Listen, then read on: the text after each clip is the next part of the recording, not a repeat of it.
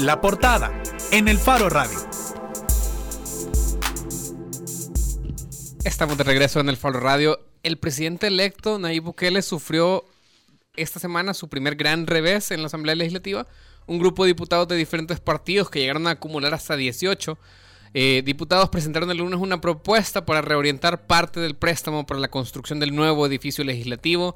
Eh, según Bukele, para la construcción de 50 escuelas. La pieza de correspondencia contó con el aval de los diputados de Ghana, menos de Francis Habla, que estaba fuera del país, además de los diputados del PDC, Reinaldo Carballo, quien ya había apoyado a Bukele durante la campaña, del PCN, Eileen Romero, y de cuatro diputados de Arena, Gustavo Escalante, José Simeón Magaña, Felices Cristales y Milena Mayorga. Eh, hoy por la mañana, eh, bueno, ah, este ha sido un tema que ha estado durante toda la semana copando las agendas mediáticas. Ya se había pronunciado ayer el presidente de la Asamblea Legislativa, Norman Quijano, de que no había posibilidad de, reorientar el préstamo según lo que había él conversado con el banco que lo había eh, otorgado, el, el BCIE.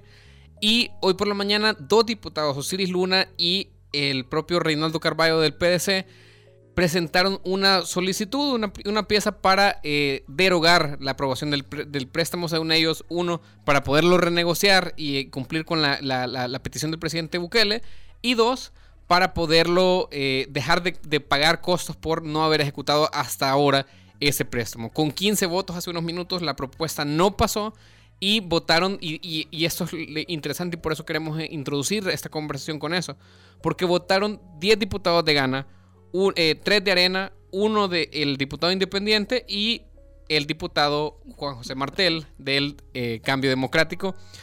Entonces, esos 15 votos nos permiten un poco empezar a hablar de la bancada de Nayib Bukele, de cuál será la bancada del nuevo presidente electo para... Eh, sabemos que necesita 43 votos para la mayoría simple, para la mayoría de cosas y una mayoría calificada para el otro. Para empezar a hablar de este tema tenemos y hoy nos acompañan en cabina Javier Milian, quien es secretario general adjunto de Cambio Democrático. Bienvenido, Javier. Cuánto gusto poder estar acá en esta con ustedes y un saludo también a la gente que nos escucha. Y también Aldo Álvarez, secretario nacional de comunicaciones de Cambio Democrático. Bueno, un gusto, un saludo siempre, dispuesto aquí a conversar. Bueno, eh, gracias. Eh, queremos empezar con esto. Juan José Martel vota hace unos minutos también por esta pieza que estábamos mencionando. Sabemos cuál es la posición de ustedes. ¿Cómo eh, e, este primer ejercicio es algo que nos permite ver cómo se va a desarrollar ah, los primeros dos años de la presidencia de, Bukele. Es decir, este es el primer ensayo de lo que se va a tener de una oposición férrea en la Asamblea Legislativa. ¿O cómo lo ven ustedes? Sí, y de hecho, eh, muy interesante cómo lo planteaste, porque dijiste al principio el primer revés para Nayib Bukele, dijiste. Sí. Yo, yo lo veo totalmente diferente. Y el, y el revés no es para Nayib Bukele, sino más bien el revés es para todos los diputados que han, que han estado en contra de todo esto. Yo, yo me documenté, estuve hablando ayer con un ingeniero civil experto en la construcción de, edificios, tanto de apartamentos para vivienda como eh, de oficina con respecto a este tema. Resulta que eh, yo soy ingeniero industrial, entonces me voy por las ciencias exactas, no a percepciones. Entonces, eh, hablando con esta persona, le pregunté, mira, le dije yo, ¿y qué sucede con esto? Un préstamo de 32 millones. No, me dice, es un préstamo de 32 millones, está hablando de una barbaridad de dinero para un edificio de los que ellos requieren. Actualmente, el edificio de la Asamblea es un edificio de 8 niveles con 13 eh, metros por 63 metros de largo con ocho niveles. Ese edificio definitivamente actualmente no da su capacidad instalada, fue sobrepasada hace mucho por tanta gente que le metieron, por tanto mobiliario y equipo que tiene. El préstamo de, de 32 millones es totalmente exagerado. Me dicen que con, con 16 millones de dólares, que es lo que está planteando Nayib, ¿qué es lo que se puede hacer? Le digo yo. Me dice, mira, en el mundo de, de la ingeniería, en la construcción, más o menos un edificio de, mediano lujo. No estamos hablando de un edificio básico, hablamos de mediano lujo, tampoco como el Palacio Municipal de, Antiguo Cuscatlán, ¿verdad? De mediano lujo. Anda costando el metro cuadrado 800 dólares. Y si, lo, y si podemos, y, y ampliando la capacidad instalada, para cumplir los requerimientos necesarios de la Asamblea Legislativa, podés construir un edificio de, de 20 metros por 60, es decir, mucho más grande en cuanto a su perímetro, en, cuanto a su área, Javier, perdón, eh, y lo podés hacer de 17 niveles, es decir, 9 pisos más del actual, con 16 millones de dólares. Es decir, estamos hablando Perdón, lo que pasa es que necesito ser muy técnico para esto, para que vean que la propuesta en allí no es una locura, sino es lo más sensato y lo más cuerdo que yo he visto, sin ser él todavía presidente en funciones, a diferencia del, actual presidente, que tiene casi los cinco años de ser presidente y ha estado totalmente ausente, y puedes ver el estilo, la diferencia en cuanto a Nayib, que ni siquiera ha llegado como presidente y ya está, ya, es, ya puedes ver cómo va a actuar. Entonces, permíteme, solo para terminar Estamos hablando que puedes construir con 16 millones de dólares un edificio más del doble de la capacidad instalada al actual, con mediano lujo. 16 millones de dólares, que suple todas las necesidades y los requerimientos necesarios para lo que necesita la actual Asamblea Legislativa. Ahora bien, vamos a la parte técnica. Estamos hablando que cuando él plantea esto, de que de que se distribuya un porcentaje, el 50% para la distribución del edificio, que ya vimos que es factible, y pueden preguntárselo a cualquier ingeniero civil, y van a ver que es cierto lo que les estoy diciendo, el otro 50% que se orienta a la construcción de, de las escuelas y las bibliotecas, miren, si aquí nosotros podemos venir y poner todos los pretextos que queramos, aquí podemos hacer lo que queramos, lo que él está planteando es que háganlo, reorientemos el dinero, eficientemos el dinero, seamos eficaces y eficientes. al tema que nosotros nos queremos referir. ¿qué hay, que hacer? ¿Qué hay que hacer entonces? Es que el tema que nosotros tenemos, que cambiar, tenemos que cambiar la perspectiva y la visión y ver cuáles son las posibles alternativas. La, alternativa es poder ir a hacer una nueva renegociación. Eso es lo que se está discutiendo ahora en la Asamblea Legislativa. Correcto, pero, correcto. Y, y, y, por eso me referí yo que es el primer revés, porque aunque nos, aquí nos podemos encerrar en discutir técnicamente el edificio, no somos expertos en eso, o podemos encerrarnos en, en, si es factible o no es factible la, propuesta de Bukele. El punto es, y lo que nosotros decíamos, Aldo, es no pasó. Este es el primer ensayo, es decir, así se va a desarrollar la Asamblea Legislativa con las iniciativas del presidente electo. ¿Cómo se ataja eso? ¿Cómo se enfrenta eso? Más allá de la coyuntura específica, porque como este tema, ¿cuántos no van a surgir en estos cinco años? Démosle cabeza política entonces, porque yo creo que no puedes perder la perspectiva de la arista política. Ya Javier te dejó claro, a mí me queda más que claro que técnicamente es viable. El punto es, muchos dicen, ¿por qué el comportamiento de Nayib en este contexto en relación a eso? Primer lugar, me parece que políticamente está tratando de ser congruente. Tú te recordarás que cuando todavía la campaña no había iniciado, pero ya se veía la perspectiva de que él iba a participar, él expresó su opinión con respecto al edificio de la Asamblea. Es que mira, este préstamo lo aprobamos desde, desde el 2015. Estamos pagando anualmente, según dice el ministro de Hacienda, medio millón de dólares sin usarlo. ¿Cuándo se expresó Bukele sobre el edificio legislativo durante el año pasado lo hizo. No, no en la campaña, antes de la campaña cuando se estaba, es que cada año se fíjate que este es un tema recurrente, cada año cuando toca pagar la penalidad, vuelve a salir el tema otra vez del edificio de la Asamblea. Y si desde el 2015 ya están esos, fondos disponibles para ser usados, la razón única por la que no lo usaron es por cuestión puramente de cálculo político. ¿Por qué? Porque esto causa tanto rechazo en la población, tanto malestar, tanta repugnancia, que ese montón de dinero se lo receten para hacer un edificio nuevo, la, gente, créeme que la gente lastimosamente, a pesar de que es cierto, mira, es cierto que el edificio actual ya no reúne las condiciones de seguridad para los, para los empleados, pero el imaginario colectivo ha venido acumulando tanto resentimiento, hartazgo y odio contra la clase política y especialmente los diputados, que hasta vos ves que cuando empieza a salir el tema otra vez de cuándo se va a iniciar la construcción cada año del nuevo edificio, la gente hasta termina diciendo barbaridades como ah, que se caiga y que se mueran, tomo todas esas ratas van a morir ahí. O sea, eh, eh, eh, técnicamente eso no tiene sentido, pero nos da una demostración del sentimiento de la gente con relación a eso. Entonces, ¿a qué quiero llegar? Quiero llegar que Nayib no solo busca una línea de congruencia con lo que ya había expresado. Dos, está demostrando realmente también, está queriendo él ponerle número. Hoy ya tiene número. Antes nosotros creíamos, algunos pensaban, bueno, ¿y cuántos diputados va a tener? ¿10 de gana? ¿11 tal vez con Juan José Martel? Ahora ya tiene número. Según hoy tiene 15. Ya tiene ya, ya le puedes poner un número. Pero 15 no es suficiente para poder llevar cualquier iniciativa a que sea aprobada o discutida incluso. Pero, es que no, no, quizás no me doy a entender, ya hay un número. O sea, yo necesito saber quién está detrás de la puerta, porque antes de eso yo solo puedo políticamente especular. Ahora, si querés meterte a analizar para qué le servirá ese número o si se puede aumentar ese número, eso va a depender de lo que venga después. Primero ya tiene número. Dos, implica que no, las unidades graníticas de los partidos, excepto el FMLN en, este, en esta coyuntura, no ha sido tan granítica como parece. Tercero, hay una congruencia. ¿Y, eso qué significa? significa que se puede desgranar de los partidos. Bueno, eh, Arena se desgranaron cuatro del PS, PDC. Bueno, tres. Milena Mayorga no terminó hoy votando. votando. Bueno, eh, eh, creo que quizás le dijeron algo ayer, pero originalmente había apoyado. Eh, PDC, Carballo y también la del PCN. O sea, esta, esto podría ser el principio, no digo que va a suceder, podría digo, ser el principio de un desgranamiento posterior en otros temas que vengan. ¿Por qué?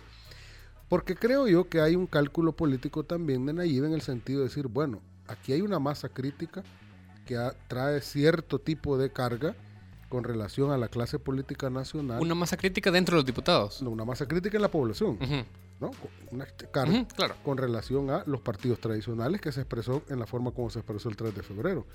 Esa masa crítica es la que tiene que servirle cuando tenés, por ejemplo, una realidad a donde no tenés una bancada legislativa, eh, digamos que puedas contar más o menos con ella, para construir nuevas correlaciones si, si es un hecho que no tiene una bancada legislativa propia, pero cómo la estrategia para construir nuevas correlaciones no la puedes desvincular de la masa crítica social.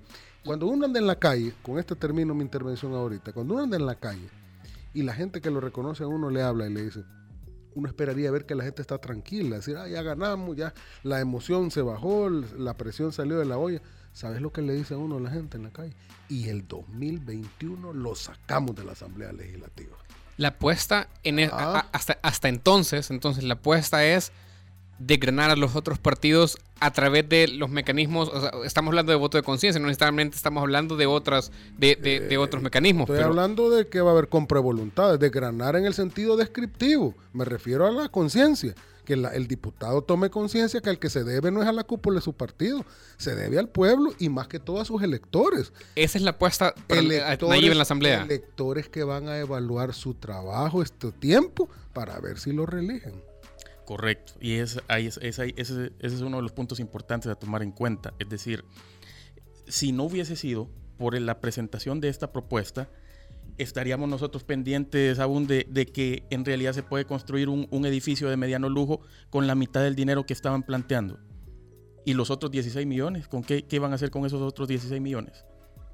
Por un lado. Dos, ¿quién habrá tenido el revés si ahora la gente, la población está más indignada todavía con el presidente actual de la Asamblea Legislativa y con todos los diputados que quieren hacer un edificio del doble de lo que puede costar un edificio de mediano lujo. Javier, pero ¿no crees que eso es un revés más en términos de campaña política que de ejercicio del gobierno, en términos de que las propuestas realmente se hagan? Anda, pregúntale a los niños y a, los papás y a las mamás de, los niños que necesitan escuela, a ver si eso es campaña de verdad. Claro, pero si al final no termina pasando en la asamblea, eso no, los, no se va a tener. Por eso, pero ¿a quién les van a pasar la factura? O sea, ¿a quién Le van a pasar la factura en 2021. Por eso, pero hay que tener claridad de cómo tienen que actuar los, diputados. Y eso, eso es lo que está sucediendo. Está quedando claro de cómo están actuando los diputados. El revés lo está teniendo la forma tradicional de hacer política. ¿Por qué? Porque siempre tiene que ser negociaciones, no negociaciones como deben ser, sino que negociaciones bajo la mesa, que me das, que te doy. No, estamos hablando de que aquí se presenta una propuesta de manera transparente. Va, apóyenla, si quieren, si piensan en el pueblo, apóyenla está, está, ah, vamos a hacer un debate de altura. Esa es la propuesta de Nayib. No es simple el hecho de estar desgranando. No, hombre, no se trata de eso. Se trata de, aquí está la propuesta. Veamos, que se abra un debate, que se abra un debate, que a, conciencia, ¿verdad? Que se, que, se que se eleve el nivel del debate dentro de la Asamblea Legislativa y no simplemente levantar la mano o apretar un botón ahora para votar en, bloque, ¿verdad? Y, el, y y el presidente electo ha venido a despertar a todos los diputados. Digo porque no, no recuerdo, tal vez ustedes lo, sabrán, si el CD había tenido una, pro- una propuesta clara con esto desde 2015, cuando estaba aprobado el crédito. O sea, si, si Martel, por ejemplo, el diputado Martel, ya había propuesto algo similar. En 2015 nosotros nos robaron el, el triunfo con, cuando estaba iba Douglas Avilés como candidato, cuando en, en CIFCO eh, por tecnicismo no permitieron que entraran seis actas con las cuales sí entrábamos, Claro, pero- sí entraba el candidato, el pero diputado estamos habla- nuestro, estamos hablando y de que- pasó 2015, 2016, 2017 Sí. hasta este año y, y este año nos pronunciamos. Pero estamos hablando de que Nayib también tenía, eh, o sea, sin, sin, sin tener ahorita mismo un cargo en oficina, porque no está instalado todavía, propone eso. No sé si, si, si lo habían, si se habían manifestado en ese sentido cuando se aprobó el préstamo en la Asamblea Legislativa. O sea, entiendo que ahora Martel sí ha apoyado la posición del presidente. Porque electo. ahora está como diputado. Pasamos tres años sin, sin, sin, sin participación, sin representación en la Asamblea Legislativa, ¿verdad? Sí, pero no se habían pronunciado sobre el tema. O sea, es decir, siempre ha sido un partido político, han, han- han tenido la, la oportunidad de decirlo. Eh, me refiero sin... sin- El punto no es, es que el punto aquí no es estar hablando de un edificio, no. O sea, no la prioridad no había sido el edificio. Es decir, hay tantos temas, pues eh, podemos hablar de, de los problemas de seguridad, el, tema de, la movilización de, gente, o sea, hay tantos problemas que, en los cuales sí nos hemos pronunciado. Entonces, creo que ese no es, no es el punto. Ahorita en particular estamos tocando el tema porque es el que está, es el primer hito, ¿verdad? Que se ha establecido en cuanto a la manera en que se va a manejar el presidente electo Nayib Bukele hoy sin siquiera ser, sin siquiera ser todavía presidente en funciones, ¿verdad? Sí, Aldo o, Javier, quien, quien quiera responder, pero pensando un poco en lo que ha sucedido hoy, es decir, no tienen suficientes votos para que las iniciativas del presidente electo sean apoyadas por quien sea, pasen, ¿verdad? Sí, nos ponemos a ver lo que ocurrió hoy. El CD ha discutido como parte de la alianza con Gana y Nuevas Ideas cómo van a ser para que las propuestas del presidente electo efectivamente se puedan hacer realidad. Uno debe definir y tener claro qué entiende y qué, cuál es el concepto que entiende por victoria y por derrota. Creo que ambos conceptos son relativos y hay que contextualizarlo. Para mí hay una victoria, por ejemplo, cuando por un presidente electo que aún no ha llegado a tomar posesión está demostrando primero congruencia con su proyecto en términos de que la persona humana es lo que debe estar a la base de todo E, el hecho de que no es antojadizo que la propuesta sea para construir escuelas u hospitales. No es eso, no son los hospitales per se, no es la escuela per se, es la persona humana. Dos, que no puede estar por encima de los intereses nacionales el lujo. El diseño original de ese edificio hasta tenía un helipuerto, por si no lo sabían ustedes. Yo no sé el helicóptero de quién iba a aterrizar ahí. No sé si hay algún presidente de, de un órgano del Estado frustrado porque no pudo ser del Ejecutivo. Tercer lugar, de que no se pueden hacer obras antojadizamente endeudando a todo el pueblo, porque esa deuda la vamos a pagar todos, porque es un préstamo, no la va a pagar de la bolsa los diputados ni de Arena ni del FMLN, cuando ese dinero podría utilizarse, si lo vamos a pagar todos, para obra más social, sin dejarle el edificio a la Asamblea Legislativa, que nadie está diciendo que no se le va a construir. Cuarto, victoria, ¿por qué? La gente ya se dio cuenta quién o ha percibido quién está poniendo a la persona por encima de los intereses comunes. Victoria en la opinión también- pública. Pero la, la opinión pública me refiero a la gente que expresa. Claro, ¿no? pero vi- victoria en la opinión pública, a eso nos referimos. No, Victoria en la opinión pública, pero también política, ¿sabes por qué? La presión social. No, la presión social, no creas que no hace mella en los, en los diputados. Mira, hay diputados que salieron, lo habrán visto ustedes, no habían pasado ni 48 horas después de las elecciones y ya se estaban poniendo a las órdenes del presidente. ¿Cuál era el cálculo de ellos políticos? Si, nos ha- si estas hubieran sido elecciones legislativas, no sacan ni un diputado. Nos quedamos afuera de la fiesta. Tenemos que empezar a ver cómo no nos quedamos afuera de la siguiente asamblea, porque este montón, estos ríos de gente nos van a pasar encima en la próxima elección. Claro, Y- pero en otros sí, casos, pero- por ejemplo, un perfil como Reinaldo Carballo está claro y lo ha reconocido el propio Bukele en conversaciones con el Faro. eh, Reinaldo Carballo apoyó a Nayib Bukele desde cuando estaba intentando formar nuevas ideas pero- en sus diferentes Pero, mitines. pero es te- decir, te- tengamos una claridad también. Un presidente electo aquí en la China no empieza a tratar de encontrar la forma de correlaciones hasta que llega a la presidencia. por eso mi repregunta en Prueba, el sentido prueba error, prueba error. Esta fue una primera prueba, van a venir más temas. y se pueden ir ajustando la estrategia para ver de qué manera se puede ir conformando más correlación, porque los problemas de este país son tan grandes que no va a venir, ah, hasta el primero de junio que vengo, ya tomé posesión, ahorita voy a empezar a ver si puedo formar correlaciones en la asamblea. Desde ya lo estoy intentando, porque desde el primer día van a estar los primeros proyectos de ley para poder impulsar su plan de gobierno. Javier, ¿cuál es la estrategia que hay que ajustar de la que habla Aldo? A ver, lo primero, mm, yo no estoy hablando en función, yo no soy vocero del presidente, nosotros no somos voceros del presidente, somos aliados. Entonces, no podemos decir, esta es la estrategia que se va a seguir, porque no somos los voceros ni de nuevas ideas, ni tampoco del presidente. Somos aliados y, estamos, y vamos a apoyar, no de manera ciega, sino como lo hicimos en esta ocasión, que lo evaluamos eh, desde la comisión política, miembros del partido, y por eso apoyamos. ¿Por qué? Porque va en función o en favor de la población. Y este definitivamente, reitero, es un revés para los políticos tradicionales. Y es más, se consolida dentro de la población que tuvieron razón en darle su apoyo a Nayib el día de las elecciones del pasado 3 de febrero. ¿Por qué? Porque ahí, aquí estamos, estamos discutiendo un tema de, de 16 millones que a saber a dónde los iban a meter, ¿verdad? Y si no, no lo hubiésemos tenido en este día. Y ya que Bukele es presidente electo, ¿cuáles son los términos de esa alianza entre ustedes y Nuevas Ideas? Nuestra la alianza político-electoral terminó el 3 de febrero, ¿verdad? Como toda alianza en todos lados. Ahora comienza una nueva alianza que tenemos con Nayib, en la cual vamos a seguir apoyando, siempre y cuando las propuestas sean enfocadas, tal como la que se acaba de plantear, en favor de la población, ¿verdad? ¿Y ustedes qué, qué, qué, cuál es la que ganan en esa alianza? O sea, ustedes apoyan a, a, Nayib en sus proyectos en la Asamblea. No sé si esto implica, por ejemplo, hacer un lobby normal con otros diputados en la Asamblea, pero ¿qué saca el CD de esa alianza? Y yo te vuelvo a decir lo que te dije el segmento pasado. Hay que redefinir el concepto de victoria y el concepto de, de derrota y de ganar. ¿Qué es ganar y qué es perder? En otros medios me han preguntado, pero miren, y entonces, ¿y, este, y, y, qué, va, qué, va a haber en los platos para cambio democrático? ¿A qué te referís con eso? Le dije. A cargos públicos. Es que entonces redefinamos qué es ganar para nosotros, para cambio democrático, que no pensamos en código de dólar a la hora de pensar en hacer política. Ganancia es que se logre ejecutar lo prometido en la campaña, que se logre cumplir el plan Cuscatlán y que se beneficie a la gente. Aldo, pero ustedes, eso es, eso es eh, eh, todos los políticos de alguna forma dicen que todo lo que están haciendo es en beneficio de la gente. Vamos a realidades más concretas. CD ahorita mismo necesita eh, firmas, o sea, necesita volver a formarse como partido político. Y vamos a tener el apoyo del presidente electo Nayib Bukele para la recolección de firmas. A eso me refiero, eso es parte de la, de la alianza. Es un apoyo político, así es. Y, no porque nosotros se lo estemos demandando, sino porque él mismo lo, lo expresó antes y lo ha expresado eh, después en más de una ocasión.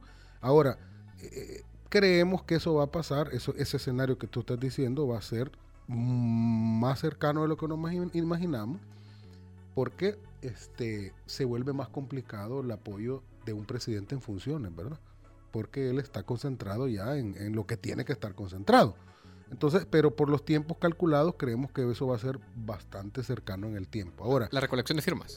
Ese es un apoyo político. un apoyo político. Pero antes de que me lo preguntes, yo te voy a responder porque tampoco aquí vamos a estarnos hablando mentiras ni nada.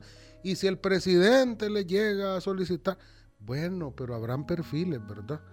Creemos que hemos demandado, eso sí lo demandamos, ¿verdad? Eso lo demandamos por el bien del país, que si hay escogitación de gabinete sea sobre la base de perfiles, sobre la base de capacidad, idoneidad, competencia, trayectoria, formación y no por, como en el pasado se ha hecho, como decía aquel que está asilado en Nicaragua, la meritocracia que nunca vimos, sino que sea real, hacerla, hacerla real. Si nos pide que le acompañemos con el mayor de los gustos en beneficio de la población, pero sobre esa base, no sobre la base que es Aldo Álvarez, porque Aldo Álvarez tiene una cara bonita o fea, o Javier Milián, o Juan José Martel, o cualquier miembro del partido. Ahora bien, pero sobre la base programática, es que es, sacar adelante el país, resolver los problemas. Aquí no es poder por poder, gobernar por gobernar, o porque se siente bien galán ser presidente de una institución, o que se siente bonito ser ministro de algo. Eso no es, esa no es la finalidad de nosotros, es que se cumpla con la que la, lo que va a beneficiar a la gente. En administraciones anteriores ustedes han estado de acuerdo con conformar gabinetes de unidad, digamos, donde estén representados eh, miembros de diferentes fuerzas políticas. ¿Creen que Nayib Bukele deberá hacer lo mismo? A ver, con respecto a este punto, queriendo terminar de reforzar, esa es la diferencia de cómo yo no dudo de que Nayib lo va a hacer de esa manera, tal como lo conversamos muchos meses atrás. Y a diferencia de otros partidos, cómo hacen las cosas, eh, por ejemplo, una estrategia electoral es un par de semanas antes de, de, las elecciones, algunos partidos hasta sacan parte, presentan parte del gabinete, ¿verdad? Para que estos terminen de empujar al candidato presidencial para que gane. Eso no, eso no ha sucedido ahora con, con, con Nayib. ¿Por qué, ¿Por qué sí ha sucedido en ocasiones anteriores? Por pago de cuotas, financistas. Vienen financistas, yo te apoyo, pero me vas a dar esta y esta institución.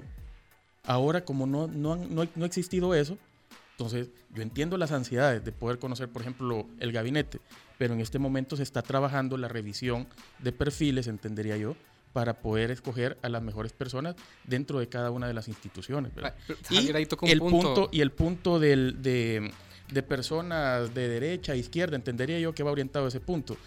Eh, Nayib, junto con Nuevas Ideas, es un partido político que promueve el transversalismo, es decir, no, no, no gente de derecha, no solo gente de izquierda, es decir, las personas idóneas, no importa cuál sea su origen ideológico, si esta es la adecuada, esa es la que va a participar. ¿verdad? Javier, pero ahí toca un punto y es el del financiamiento. Decía que muchas veces se hace presentación de gabinete para cumplir cuotas con financistas. Nayib Bukele, según las estimaciones de una ONG que eh, registró el, el, el, financiamiento o estimó los gastos en campaña Acción Ciudadana, fue el que más gastó en la, en la, en la acción en la campaña presidencial pasada, 9.4 millones de dólares, una cosa así.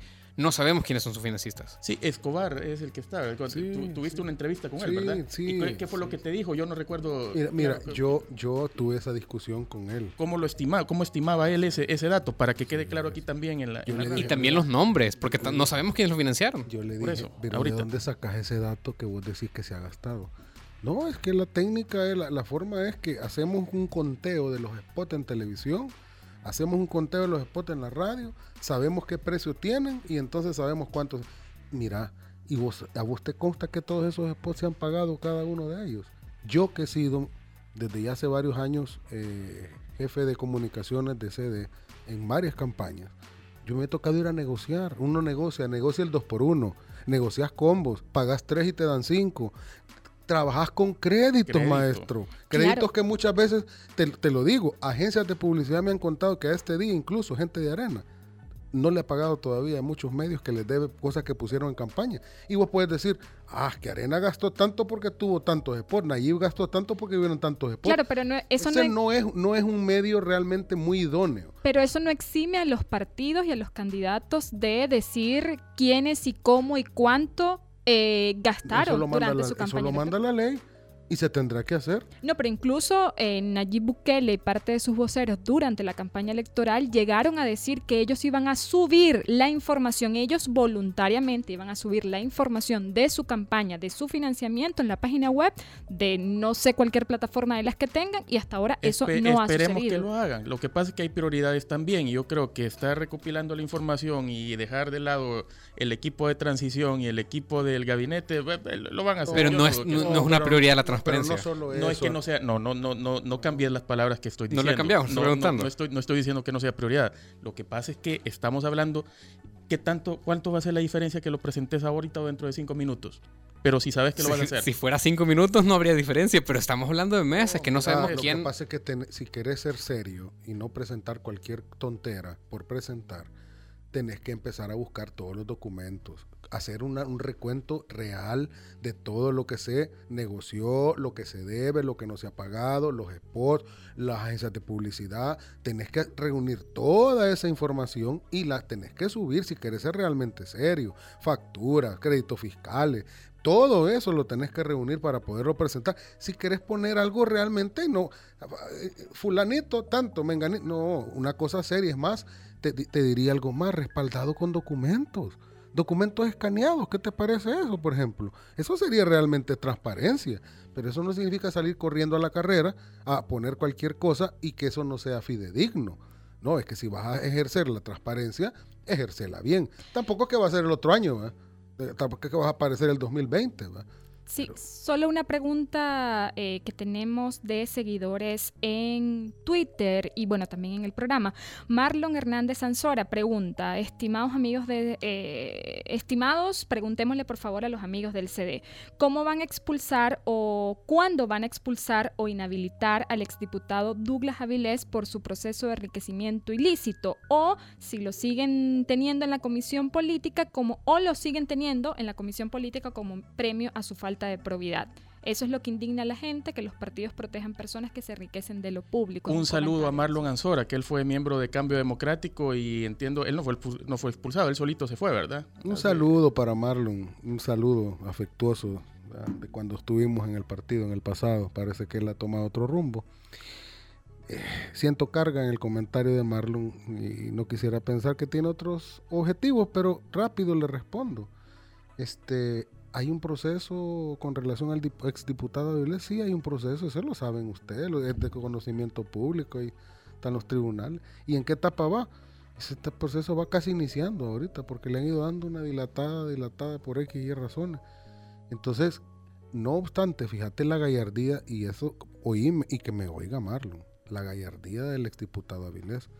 Tú sabes que mientras no seas condenado, vos tenés todos tus derechos civiles y políticos. Y pudo haber corrido, si hubiera tenido la intención de buscar fuero o alguna manera de escapar de la justicia, pudo haber buscado la diputación ahora en estas elecciones del año pasado y haber logrado una diputación probablemente y lograr fuero. Pero él mismo, por transparencia, dijo no, que se limpie mi nombre y que quede claro que aquí no ha habido ningún enriquecimiento. Y cuando eso suceda, entonces yo evaluaré si vuelvo a lanzarme para eso. Ah, no te, te digo, hay unos que hay unos que quisieran saltar de un solo de la diputación a un ministerio para no perder ni un minuto el fuero constitucional porque tienen miedo que los procesen.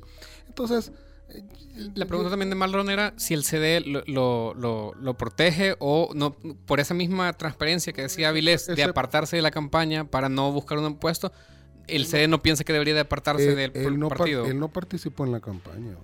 Pero no, pero no, el CD no piensa por ese mismo argumento, con esa misma lógica que en la que Avilés decidió no correr, el CD no piensa que él debería apartarse de los cargos de dirección del partido mientras dure su proceso. Pero si el CD fue cancelado. claro, pero No tenemos partido. claro, Estamos tienen en alianzas. Estamos en organización. Estamos en Con otros partidos. Estamos en partido en organización. claro, pero, pero ustedes están acá y, y- y dan detalles Una no de un partido por una cancelado. pues. aberración jurídica, por cierto. ¿eh? Eso es un tema que no, tendríamos que hacer otro programa para, para lo- discutirlo. lo cuando si querés. Pero, eh, Pero somos ya en organización porque ya el tribunal nos, nos claro, la, la pregunta es eso. De la organización CD, el CD piensa que Avilés debería de apartarse mientras dure su proceso. No, si ya lo hizo, él se, au- se au- lo, lo auto lo Él autodecidió solo. él solo. Sí. Y Él no es parte de la comisión política. no, no es parte de la Si no comisión tenemos política. comisión Sí, política. sí. O sea, pero eso es un tecnicismo. Eso, el- el- en realidad sí tiene un organismo de dirección. Dijeron que... Y estará en el nuevo Hay partido. un organismo transitorio, Ajá. que la ley manda, que es un organismo transitorio de autoridades transitorias, mientras se inscribe el nuevo partido. Que si me preguntas si él es parte de ese organismo transitorio de autoridades transitorias, él es parte de ese organismo de autoridades transitorias. Ni se involucró en la, en la campaña, ni le aportó a la campaña en términos de, ningún tipo, ni económicos, ni personales, ni materiales, ni el tipo que sea, ni de ideas tampoco, porque no era nuestra, no, no- la gestionamos como sede, sino que la apoyamos. Y además de eso, no CD no lo protege. Así que él se, él- se puede defender solo. Porque tenemos que andar protegiendo gente si él se puede defender. Es más, creo que se está defendiendo muy bien. Es más, el, el abogado que tiene, eh, creo que él lo está pagando. No, no, no lo está pagando CD. Bien, solo para... pa- Tenemos que eh, cerrar este espacio. ¿Cuándo vamos a poder ver entonces eh, una primera victoria en términos eh, de votos en la asamblea de una, banca de una propuesta de Bukele? Espérate a la presión social, la gente, a ver si no van a comenzar a, replantearse todos estos diputados que están acostumbrados a hacer las cosas de manera política tradicional. Ahí vamos a ver, ahí nos podemos sentar otra vez y hacer ese análisis. Vaya, cuando eso ocurra, ya, ya sabemos quién vamos a llamar. Vaya, muchísimas gracias. Javier Milián, secretario general adjunto de Cambio Democrático, y Aldo Álvarez, secretario nacional de Comunicaciones.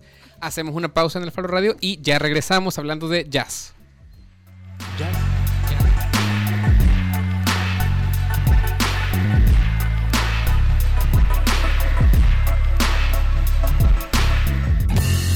Estás escuchando 105.3. Soy excavadora ciudadana porque necesitamos medios independientes que vigilen a los poderosos. Soy excavador ciudadano porque apoyo a que se destapen casos de corrupción de los funcionarios públicos. Soy excavadora ciudadana porque creo que el buen periodismo contribuye a construir mejores democracias. Desde hace 20 años, El Faro hace periodismo sin ataduras a intereses políticos ni económicos. Y necesitamos tu apoyo para seguir, para crecer, para incomodar más. Únete a la excavación ciudadana y ayúdanos a hacer más periodismo investigativo. Entra a excavación.elfaro.net. El Faro, 20 años haciendo periodismo independiente. Estás escuchando 105.3.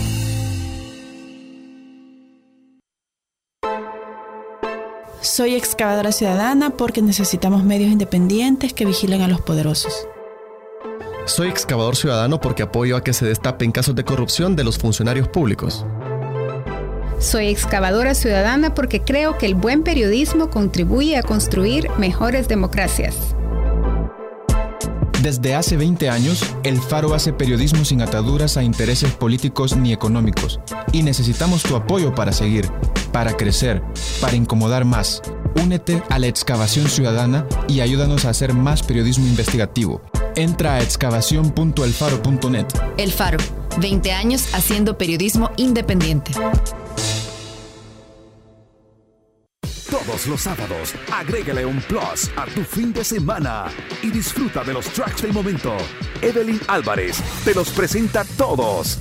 Del 20 al 1 en Plus 20, el conteo musical de la semana con los éxitos favoritos. Plus 20, todos los sábados de 10 de la mañana a 12 del mediodía por punto 105.